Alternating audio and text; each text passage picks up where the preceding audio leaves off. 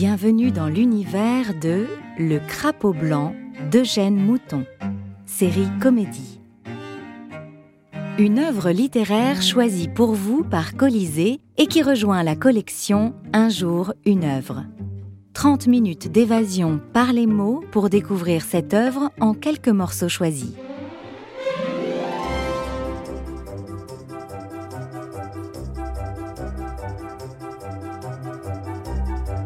Eugène Mouton, né en 1823 et mort en 1902, est un cas à part.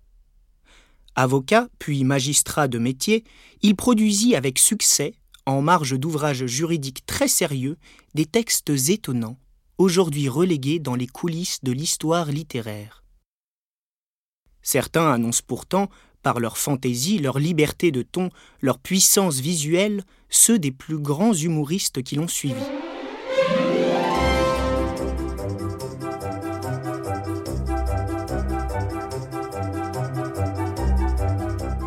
Cela s'est passé le 25 juin 1836 et on en parle encore.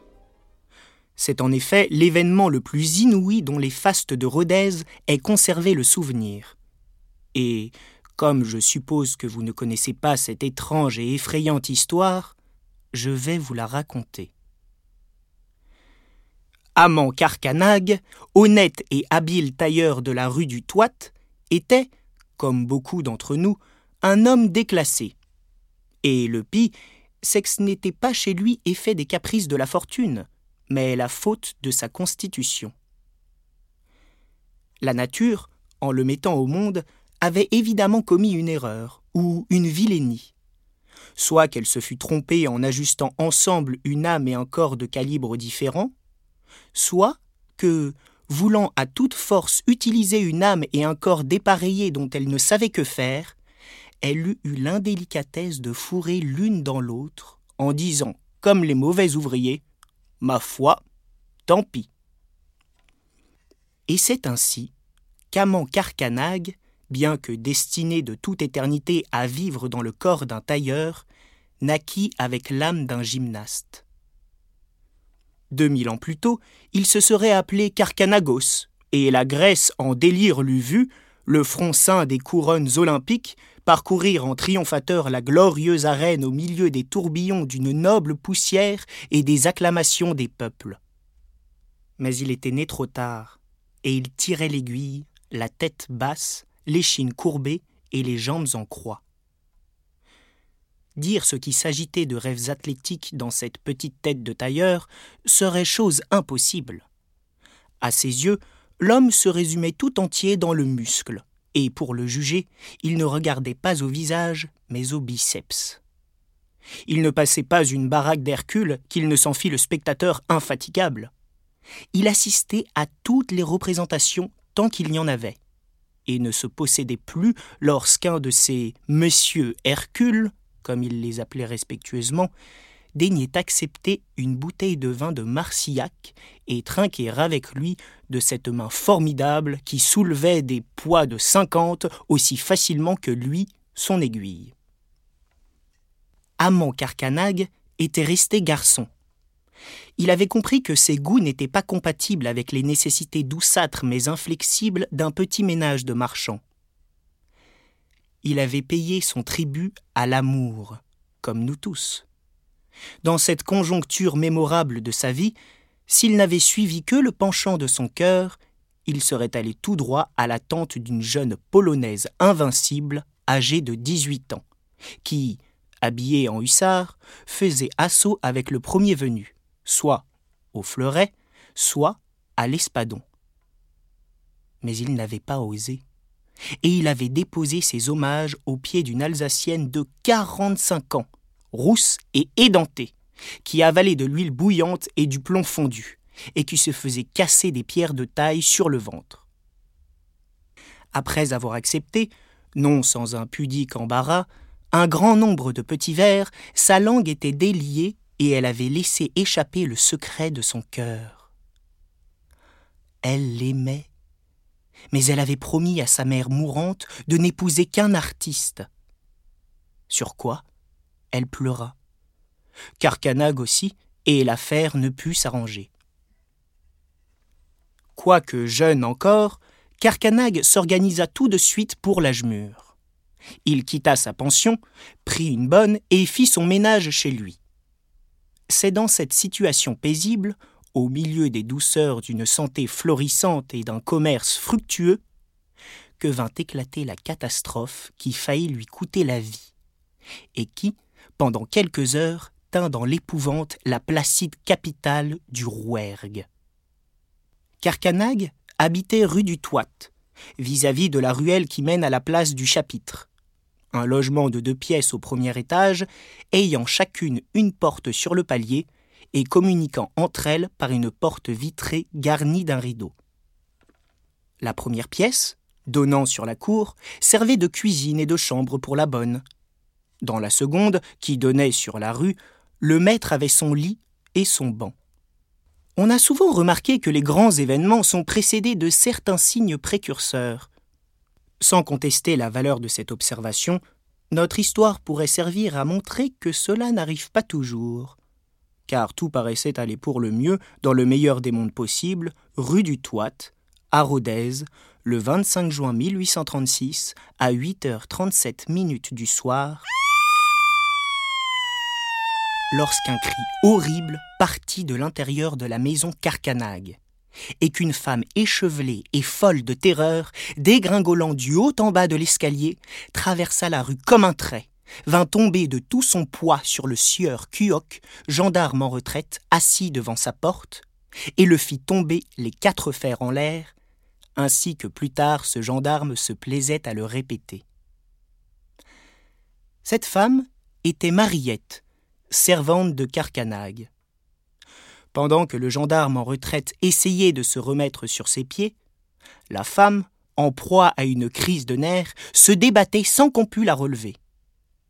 Et tandis que des âmes charitables s'empressaient autour d'elle, un rassemblement se formait, puis la foule commençait à grossir, et deux à trois cents personnes, se bousculant, se haussant sur la pointe des pieds et tendant le cou, se répétaient l'une à l'autre On arrivait à la maison de Carcanag par trois côtés. Du côté de la place du chapitre, du côté de la place de la préfecture et du côté de la place de la cité. Devant, à droite et à gauche.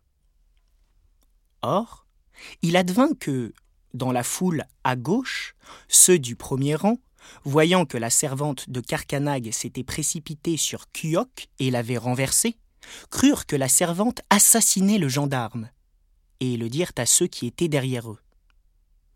Dans la foule à droite, ayant vu le gendarme renversé près de la servante étendue, on pensa que le gendarme venait d'assassiner la servante.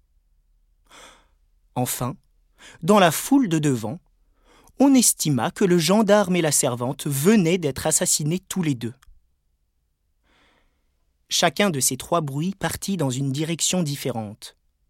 Le premier vers le quartier du bourg, le second vers le quartier de la cité, le troisième vers le foiral. Cinq minutes après, la ville entière savait les trois nouvelles.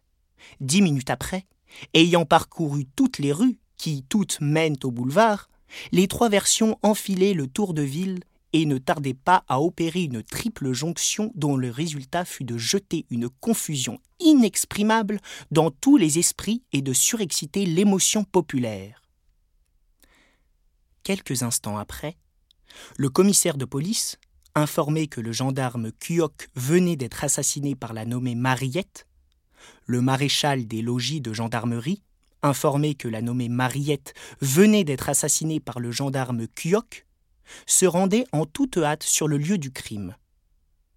Tandis que le procureur du roi s'y rendait de son côté pour y procéder à la levée des corps de la nommée Mariette et du gendarme Cuoc, assassinés tous deux.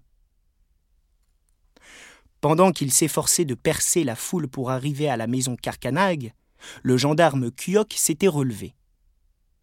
On avait réussi à placer Mariette sur une chaise, et, grâce à une grande potée d'eau qu'on lui avait jetée à la figure, elle ouvrit les yeux. Mais tout aussitôt, elle poussa un grand cri et s'évanouit de nouveau. On lui jeta encore un pot d'eau, puis deux, puis trois. Au troisième, elle se dressa en joignant ses mains au-dessus de sa tête et s'écria Mon pauvre maître Et elle ne s'évanouit plus. Alors, au milieu d'un silence où sans poitrine haletait de curiosité et de terreur, elle prononça ces épouvantables paroles. Au secours Mon pauvre maître vient d'être dévoré par le crapaud blanc À ces mots, un rugissement d'horreur, poussé par six mille bouches, ondula sur la foule comme une trombe de vent.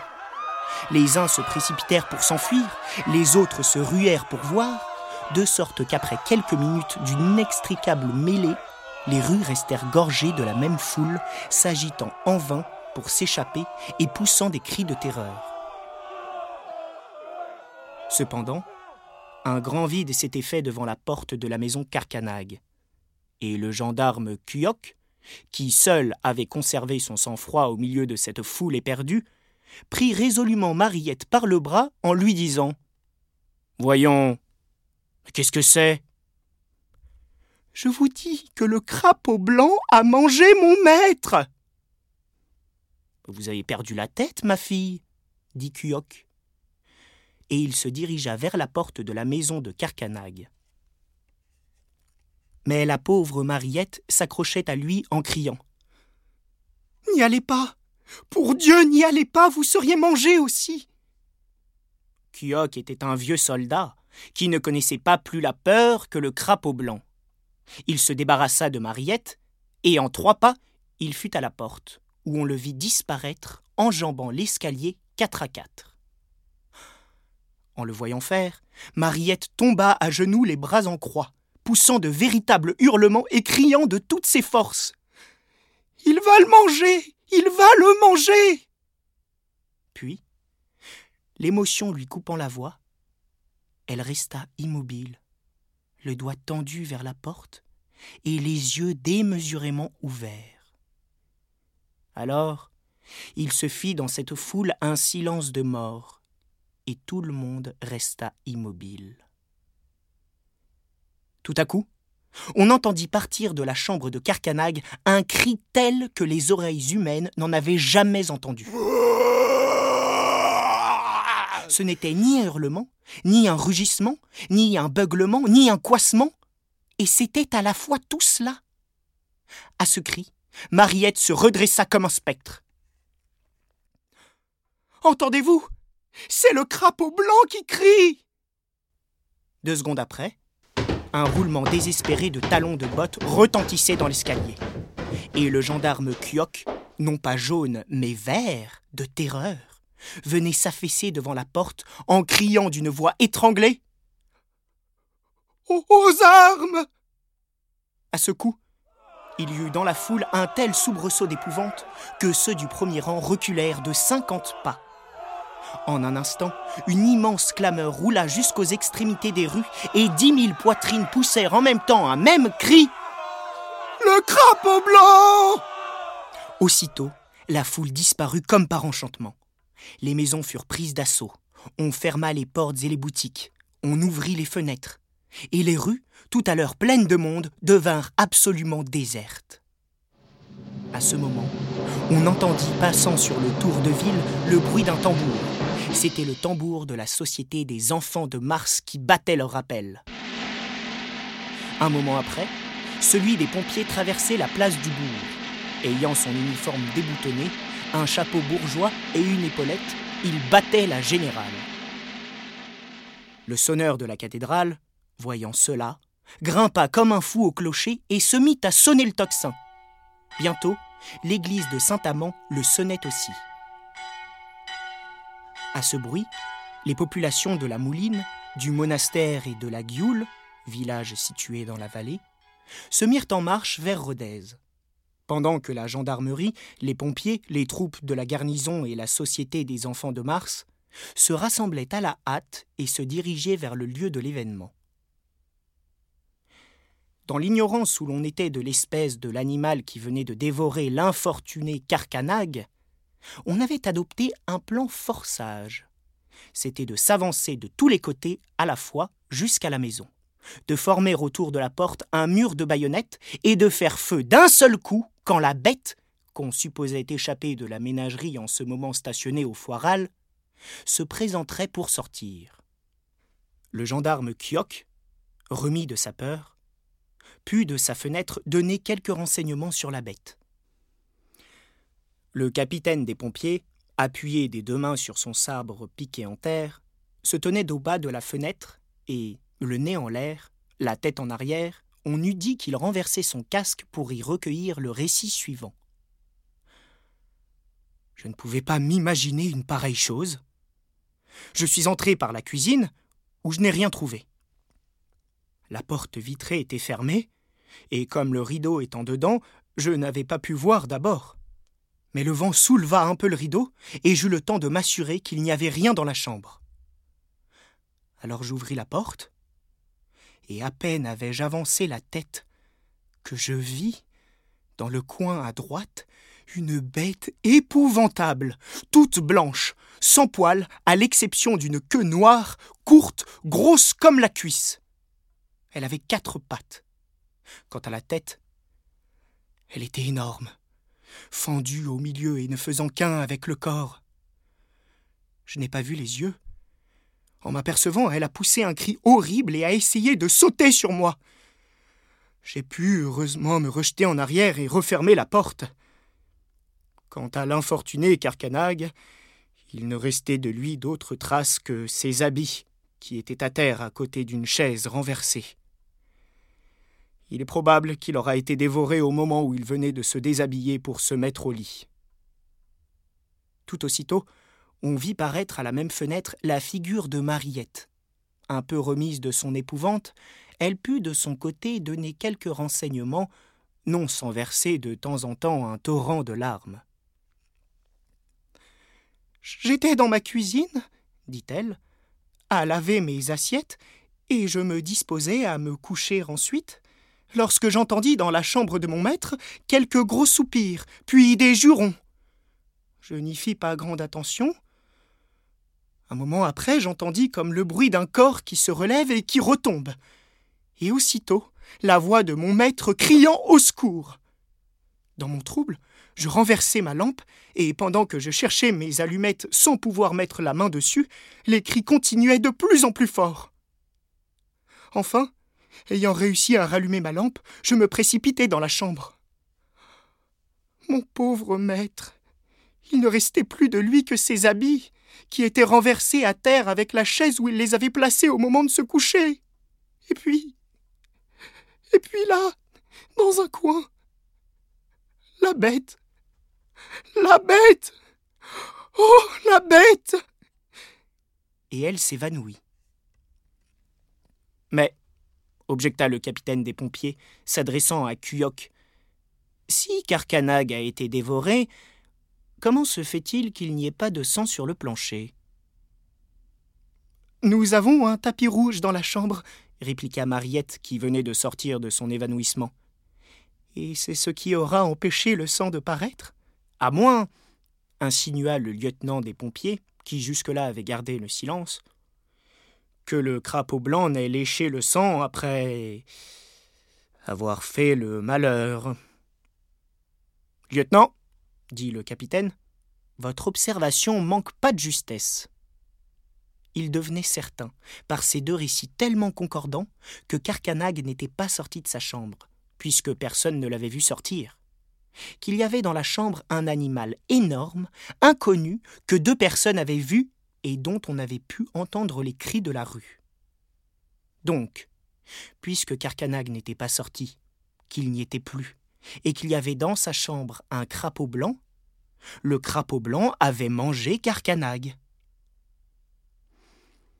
Il restait bien un point obscur c'était de savoir comment ce crapaud avait pu traverser la ville et entrer dans la maison sans être aperçu. Sur ce point, l'enquête se faisait d'une fenêtre à l'autre, et on commençait à recueillir quelques déclarations qui, vagues d'abord, s'accentuaient peu à peu et semblaient promettre quelques éclaircissements lorsque le capitaine de gendarmerie, qu'on avait fini par trouver, arriva sur les lieux. Il s'informa en deux mots écouta avec attention le récit que lui firent Kyoc et Mariette, après quoi, ayant tenu un instant son menton dans sa main, il s'écria C'est impossible. D'abord, il n'y a pas de crapaud de la taille que vous dites, et puis, une bête féroce, quelle qu'elle soit, n'aurait pas pu entrer dans la maison sans qu'on l'aperçût. Au surplus, nous allons bien voir. Et, dégainant son sabre, il pénétra dans la maison, défendant à qui que ce fût de le suivre. Quelques minutes se passèrent. On entendit fermer violemment une porte et il apparut sur le seuil de l'escalier, l'air très sérieux. Maréchal des logis, chef? Maréchal des logis? Présent, mon capitaine Il y a quelque chose d'extraordinaire là-haut. Il est certain que cela a l'air d'un animal. Prenez vos mousquetons, mettez les baïonnettes et armez.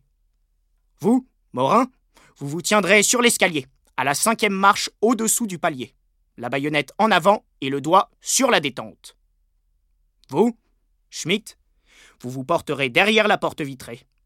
Moi, j'entrerai dans la chambre. Maintenant, quoi qu'il arrive, rappelez-vous de ne pas tirer avant le commandement de Feu. Jusque-là, vous ne bougerez pas. Et si la bête arrive sur vous, contentez-vous de croiser la baïonnette. Quand on vit qu'un homme comme le capitaine prenait de telles dispositions, on comprit que la chose allait décidément tourner au tragique et sans voix s'écrièrent N'y allez pas, capitaine Celui-ci se retourna, fit un geste de la main et répondit Soyez tranquille, nous ne sommes pas des enfants. Et, faisant un signe de tête à Morin et à Schmitt, il rentra dans la maison, le sabre à la main. Au bruit de leurs pas, on put les entendre monter, s'arrêter sur le palier, puis se poster comme il avait été ordonné. Il y eut alors un moment d'angoisse indescriptible. On ne respirait plus. On haletait. Combien de temps dura cette angoisse? C'est ce qu'on ne saura jamais. Personne n'ayant eu l'idée de regarder à sa montre pour compter ces moments solennels. Quelques minutes se passèrent donc. Tout à coup, on entend un fracas épouvantable dans l'escalier, et le maréchal des logis chef s'élance dans la rue, fait deux pas et, incapable d'aller plus loin, s'arrête, les deux mains sur les cuisses, les jambes ployées, le dos arrondi, sur ses talons. Schmidt sort à son tour, regarde un moment les habitants ébahis et, se tenant le ventre, renversant la tête en arrière, s'arrête aussi. Enfin, paraît le capitaine. Il écarte les jambes, se prend les côtes à deux mains, se penche en avant, et alors tous trois partent d'un formidable éclat de rire. Ce que voyant, les autres gendarmes se mettent à rire puis les pompiers, puis la troupe, puis la société des enfants de Mars, puis de fenêtre en fenêtre et de maison en maison, la ville entière. Et on entendit ce jour-là ce qu'on n'entendra plus jamais. Dix mille âmes riant à gorge déployée sans savoir de quoi. Un quatrième personnage parut sur le seuil de la maison Carcanag. C'était Carcanag lui-même, en chair et en os, et en caleçon. Un cri d'étonnement partit de toutes les bouches. Il resta un moment tout interdit, puis, ne sachant comment se tirer de cette situation, il salua et remonta son escalier. Les troupes rompirent les rangs, on rouvrit portes et boutiques, on redescendit dans la rue, et le capitaine d'un côté, Morin et Schmitt de l'autre, expliquèrent à la foule, au milieu de nouveaux éclats de rire, ce qui s'était passé. En ouvrant la porte de la chambre, le capitaine avait vu en effet une grosse bête blanche qui s'agitait et se débattait sur le tapis. Mais elle ne paraissait pas très agile, et le capitaine eut le temps de l'observer. Elle poussait des cris rauques et plaintifs. Le capitaine s'était alors avancé d'un pas, et la bête, ayant fait un saut de carpe, il avait vu une tête humaine entourée de quatre membres comme plantés autour. Il avait appelé les gendarmes, et tous trois avaient reconnu que le crapaud blanc n'était autre que le sieur amant Carcanag. Sauf ce détail qu'il avait les cuisses accrochées par-dessus les épaules, de sorte que les jambes se trouvaient placées de chaque côté du cou. Il l'avait décroché, remis sur ses jambes, l'avait aidé à se rhabiller, et il leur avait raconté ce qui suit. J'avais vu, la veille, au cirque, un clown se disloquer et faire la grenouille. J'ai voulu en faire autant. À cet effet, je me suis déshabillé tout nu pour être plus souple, et j'ai réussi à faire passer mes jambes par-dessus mes épaules. Lorsque j'ai voulu me dégager, je n'ai pas pu. Alors la peur m'a pris, j'ai voulu appeler au secours, mais j'ai eu une crise de nerfs qui m'a serré la gorge et m'a fait pousser ces cris qui ont effrayé Mariette. C'est arrivé. Et voilà comment, dans cette vallée de larmes, la Providence permet quelquefois que le tragique tourne au burlesque pour faire rire un moment la pauvre humanité. Colisée a été heureux de vous offrir cet instant de divertissement. Les textes sont lus et interprétés par des jeunes comédiens qui souhaitent mettre leur talent naissant au service des résidents de nos établissements. Une production Podcasters Media. Conseiller littéraire Stéphane Daniel. Choix des extraits Stéphane Daniel. Lu par Hugo Andrianato Avine. Musique originale CDM Musique. Prise de son mixage Badge Auditorium.